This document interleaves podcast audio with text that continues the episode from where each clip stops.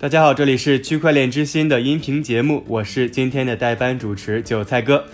这是一档为大众准备的节目，不用担心自己不懂区块链，也不需要再看各种冗长的微信文章。每天几分钟，我们给你说透链圈新鲜事儿。今天是二零一八年的十一月十四日，星期三，大家早上好。在这里啊，也提醒大家，别忘了登录腾讯视频收看我们的《区块链之心》纪录片的第二集。我们先来看一组研究报告。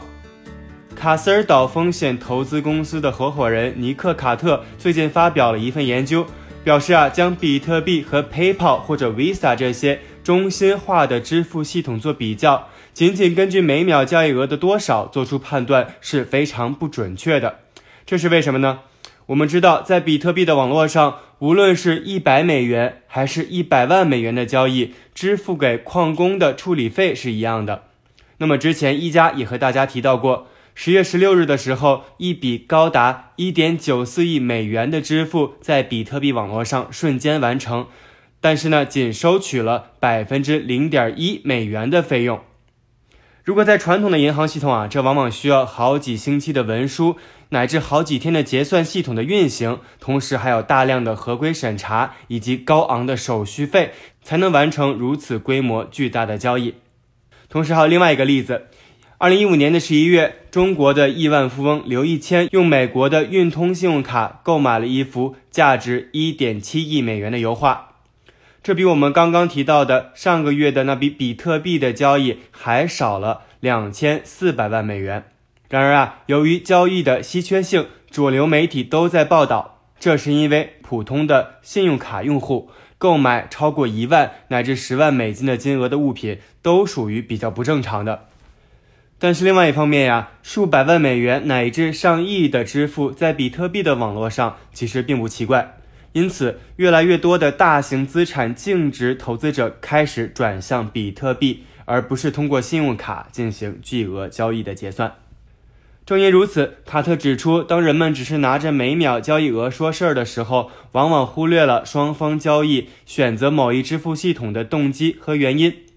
因此啊，在对支付系统进行比较时，每秒的交易额只能是参考因素之一。还需要参考的因素包括了成本的多少、是否延期付款、如何验证，以及是否经过了合规的审查等等。今天的第二条消息，我们再来说一说一直热心于区块链技术探索的 IBM，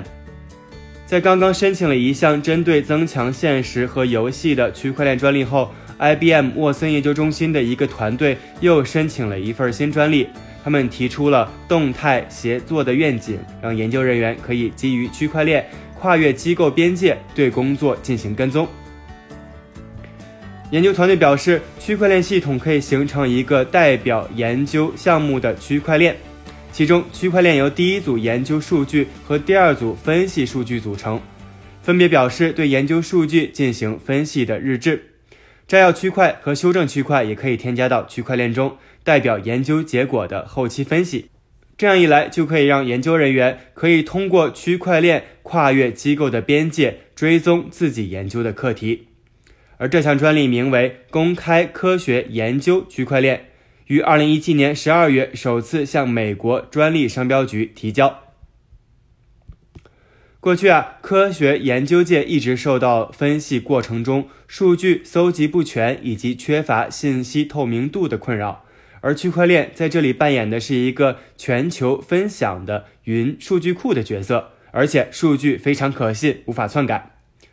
IBM 还指出，允许共享科学研究信息、显示透明的数据搜集和分析步骤的平台有限，而这也妨碍了研究人员从他们所做的工作中获得荣誉。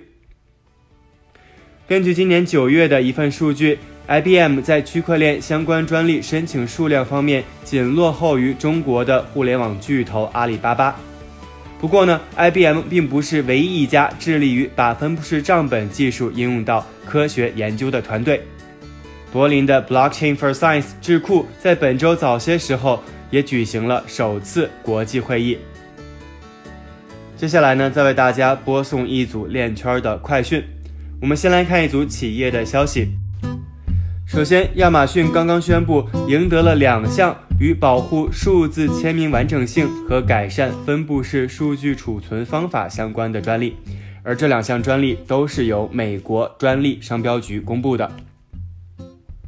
另外，区块链公司 Fluidity 与经济自营商 Propeller 合作，在以太坊网络上为曼哈顿的一处价值三千六百五十万美元的房地产完成了资产上链。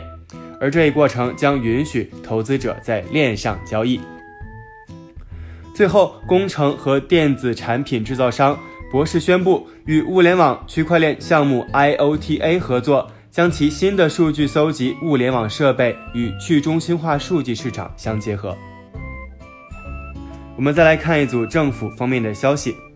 法国的财长宣布。法国将在数字货币资产上表现出透明度，并将减税。第二条消息来自于瑞士，瑞士的联邦铁路正在探索用以太坊区块链给铁路员工建立数字身份。这里是区块链之心数字音频节目，感谢你的收听，我是韭菜哥。同时也别忘了登录腾讯视频收看我们的区块链之心系列纪录片的第二集。区块链之心，还原区块链最真的样子。